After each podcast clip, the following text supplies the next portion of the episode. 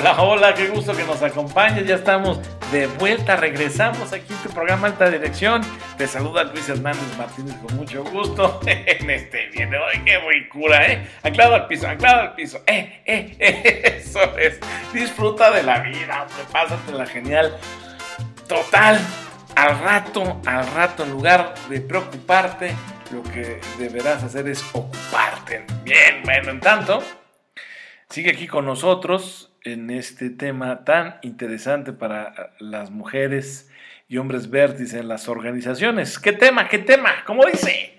Estrategia, ¿verdad? Ese es el tema de este episodio, de esta ocasión, de este programa. Te decíamos en el anterior la importancia de que analices la estrategia, aprendas de ella, tengas la capacidad de desarrollar definiciones y sobre todo los alcances. Que te tomes en serio, de verdad en serio, que debes dedicarle mucho más tiempo a pensar la estrategia. Recuerda que a ti, alto directivo, alta directiva, empresaria, empresario, dueño de tu negocio, pues una de las responsabilidades más grandes que tienes es justamente el pensar la estrategia, así que dedícale mucho más tiempo. Aprende, insisto, de sus elementos, construye eh, la estrategia más adecuada para el negocio, industria, sector en el que operas. Incluso atrévete a construir y a diferenciar también, después de construidos, por supuesto, los diferentes tipos de estrategia que intervienen en los distintos procesos, por ejemplo, de la planeación estratégica. Porque una de las cosas muy importantes de las empresas hoy en día es la planeación estratégica. Nosotros aquí en Alta Dirección ya no solamente trabajamos con la planeación estratégica secas, ¿no? Ya nosotros no.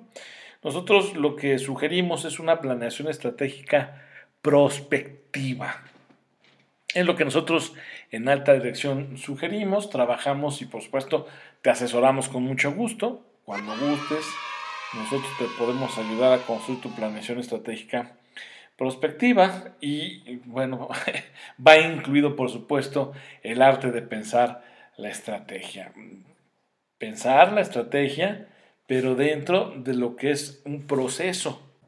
En este caso, te pongo como tal, como ejemplo, el proceso de planeación estratégica. Entonces tú debes tener la capacidad de construir tu estrategia, en términos de importancia y fases pertinentes, prudentes para dicha planeación. Necesitas delimitar los objetivos, ¿verdad? Insisto mucho con los alcances. Necesitas también definir los alcances de tus objetivos, hacer una valoración de los mismos, porque este paso muchos, muchos se lo saltan. No, tú no. Tú que eres seguidor de alta dirección, no te brinques este paso valora los objetivos. Debes también hacer un, lo, más, lo más acertado posible, una medición de cuánto va a durar tu proceso estratégico. Esto, esto también es importante, sobre todo cuando de costo se llama. Hay también algunos mecanismos, algunas metodologías que te pudieran ayudar a alcanzar tus objetivos, a lograr los objetivos estratégicos también es importante que pienses en estos mecanismos. Debes también valorar, tener muy claro si cuentas con recursos, para qué te van a alcanzar. es decir, no te vayas a meter en una odisea en donde pues no tengas tu manera de, de llevar a buen puerto tu visión, porque simple y sencillamente no tienes los recursos. Y si este es el caso, entonces lo que tienes que hacer como punto adicional es valorar las opciones que tienes. Así que esto también es muy importante en cuanto a la aplicación de la estrategia o a la definición de la estrategia dentro de un proceso de planeación estratégica. Y también te sugiero que ya que tengas todo esto, pues lleves a cabo el proceso de planeación estratégica de reversa para que puedas tener puntos de evaluación, comparación y ajustes donde tengas que eh, calibrar algún fallo, descuido, desviación. Esto así de bote pronto, insisto, es meramente sugerido para ti como alto directivo el que lo lleves a cabo. Por supuesto que esto es una tarea de tiempo completo, o de el mayor de los tiempos debiera ocupar del directivo, de la directiva, el pensar en la estrategia, pero sobre todo pensar también el cómo aplicarla en, un proceso en específico. En este caso te acabo de dar las fases, los pasitos, el pasito tum tum, de cómo aplicarlo en un proceso de planeación estratégica. Espero que hayas tomado nota, ya te lo mencioné y pues ese sería el camino. También necesitas, insisto, si ya vas a ponerte en serio pensar en la estrategia, bueno, pues entender y saber dentro de tu estudio y análisis que también existen diferentes modelos de estrategia. Por ejemplo, existen las estrategias de fuerza. Entonces tú debes tener la capacidad de estudiar, de analizar cómo son estas estrategias de fuerza, estos modelos de estrategia de fuerza, y de qué manera podrían aplicar a tu modelo de negocio. No se trata de que cuanta cosa encuentres de estrategia la quieras aplicar, ¿no? Este, tampoco va por ahí, porque justamente el saber, entender y pensar la estrategia no es estar a tientas y locas, no es estar haciendo circo, maroma, teatro y títeres a las cuatro. No, no es estar dando palazos a la piñata. Se trata de, de hacer lo preciso, lo exacto, para que el pensamiento estratégico, ese pensar en la estrategia, te lleve a algo, algo positivo. Entonces, como modelos de estrategia, pues está este que eh, llamo tu atención para que lo tengas en, pues, en, el radar. Los modelos de estrategia de fuerza, ¿no? Y ahí este, eh, vas a encontrar sobre todo que los expertos en este tipo de modelos pues eh, son los militares, la milicia. Entonces también es importante que le eches un ojito a la literatura relacionada con, con esta organización, con este, pues sí, conocedor del tema estrategia. Eso es el ejército, un conocedor del tema estrategia y concretamente del modelo de fuerza. ¿no? Entonces échale un ojito. Ahí este, te vas a encontrar temas como pudiera ser la teoría de los juegos, la racionalidad de la irracionalidad o la guerra de guerrillas, la estrategia militar misma, ¿no? Bueno, este, estudia, ahí te estoy dando algunas, algunas ideas también. Hay estrategias que se conocen como las de abajo, desde abajo, tú también tienes otro modelo que puedes emplear. Te vas a encontrar ahí sobre todo ideas de Marx, ideas este, acerca de las estrategias este, existenciales, el poder de la no violencia, ¿no? Eh, eh, vas a encontrar varios ejemplos en el ámbito burocrático, en, en el ámbito de la propaganda, ¿no? Este, Digo, esto para que lo estudies. Podríamos nosotros hablar sobre esto contigo aquí, pero ¿sabes cuándo terminamos? Pues no, en un episodio. Entonces, la estrategia desde abajo eh, se ha materializado en los componentes que ya te mencioné. Ahora, te va a sonar a chiste, pero de verdad no lo es. Así como hay estrategias desde abajo, hay estrategias desde arriba. Y bueno, aquí te tendrás que apoyar por ejemplo, de la sociología, te tendrás que apoyar mucho de estrategias basadas en la clase directiva o en las emergentes, en fin, este, es interesante el mundo de la estrategia bajado ya como concepto, como objeto de estudio y que tú como directivo pues necesitas tomar. No solamente decir, necesitamos una estrategia para que ya no se caigan las ventas. No, este, necesitas como estratega pensar la estrategia, ¿verdad? Ahora, no quiere decir que te la pases todo el tiempo pensando, soñando, comiendo estrategia. Hay principios como el 80-20 que también te pueden ayudar a entender de dónde vas a sacar fuerzas de flaqueza el principio 80-20 eh, tiene planteamientos interesantes para que tú puedas ponderar las prioridades de tu organización. ¿eh?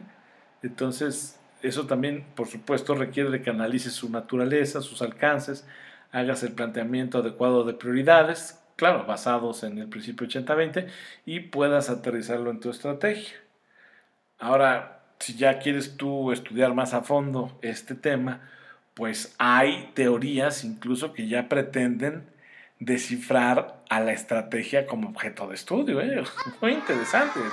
El mundo de la estrategia, no quiero decir que sea para iniciados, no quiero decir que sea solamente para un grupúsculo, para un selecto club de Toby o de Lulu, pero sí requiere de una seriedad. Y entonces eh, esa seriedad que vas a emplear para estudiarla, pues eh, te tiene que llevar a cuestionar por ejemplo, si la estrategia puede enmarcarse dentro del contexto de la elección racional y si ésta tiene ciertos límites, pues cuáles son. Y si no tiene límites, entonces, ¿qué hay más allá de esa elección racional? Ahora hay mucha, mucha, mucha bibliografía que dice que el ser humano, pues la verdad es que no necesariamente toma decisiones racionales todo el tiempo y que las decisiones que pensaba uno que como ser humano tomabas de forma racional, pues ahora resulta que son más bien irracionales o emocionales. Y, ya hay premios Nobel en economía con estudios en psicología que podrían darnos una cátedra, la vuelta y tres revolcadas sobre cómo el ser humano ya, ellos con planteamientos muy serios, demuestran que el ser humano, que tanto hemos presumido, me incluyo evidentemente, de tomar decisiones racionales, en realidad no lo son tanto. ¿eh? Entonces, pues ahí también piensa que hay mucho por explorar, mucho por leer. Eh, también hay quienes ya han trabajado en la construcción de un sistema estratégico ¿no? para analizar y estudiar la estrategia, o hay gente que incluso se avienta ya propuestas como la planeación del entendimiento total de la estrategia. Entonces, en fin, hay una infinidad ya de, de propuestas para poder entender cómo se puede bajar el concepto de la estrategia, pero sobre todo cómo puedes pensar la estrategia. Se requiere tiempo ¿eh? para pensar la, la estrategia, se necesita talento, pero sobre todo se requiere también de buena voluntad. Una manera muy, muy bonita y muy interesante de, bajar la estrategia o de ver materializado el esfuerzo de pensar la estrategia, se me viene a la mente ahorita, pues son las Smart Cities. Estas Smart Cities eh, para mí tienen un gran reto. Combatir el desempleo, la pobreza, la marginación y la violencia. Chúpate esa mandarina, ¿eh? nada más, casi nada. El gran reto de las Smart Cities, por lo menos en Latinoamérica, es adaptar sus características a las múltiples culturas y realidades de la, de la región. Tienen que respetar, pienso, las diferencias de cada país, considerar los usos y costumbres de las comunidades indígenas, por ejemplo, defender su dignidad, la naturaleza de sus creencias, realidad, valores, en fin. Pero fíjate cómo este constructo de Smart Cities pues requiere de estrategias, estrategias que tienen como reto lo que ya te dije, combatir el desempleo, la pobreza, la marginación y la violencia. Eso dicho por mí, pensado por mí desde alta dirección. Entonces, para eso y, si pretende realmente este constructo de Smart Cities lograrlo, pues requiere de estrategias, por ejemplo, de mediación y reconciliación social. No pueden conformarse estas Smart Cities solo con la materialización de proyectos arquitectónicos y tecnológicos, que en gran medida es eso, es su base. Las Smart Cities necesitan programas sociales, de mediación comunitaria, por ejemplo. Ahora, lo de siempre, ¿por qué? Pues porque forman parte de las estrategias que van a abonar a hacer más inteligente una ciudad. una ciudad no necesariamente la hace inteligente la arquitectura y la tecnología, que sirve ni mucho, Pero más allá de lo artístico, los proyectos basados en la reconciliación social implican la construcción de acuerdos donde, por ejemplo, por ejemplo, dos pandillas enemigas juradas a muerte puedan entender que tienen muchos más puntos en común que los imaginados. Entonces las estrategias de mediación social, por ejemplo, son actividades que incluso van a ayudar o pueden ayudar a acercar a la policía con la población y fortalecer la confianza e interacción entre la sociedad y sus autoridades. Una estrategia de esta naturaleza implica escuchar y ser empáticos, exige que se lleven a cabo aspectos que en ciertos contextos son clave para que las personas de la comunidad objetivo, la que se pretende ayudar o en la que se pretende intervenir, pues participen en la creación de actividades, por ejemplo, deportivas, artísticas, lúdicas en general, en fin, o sea, esto de la estrategia, pensando la estrategia, realmente hacer un ejercicio intelectual alrededor de la estrategia es muy útil si queremos construir sociedades prósperas. Piénsale, ¿es importante pensar en la estrategia? Por supuesto. ¿Aceptas el reto? Regresamos.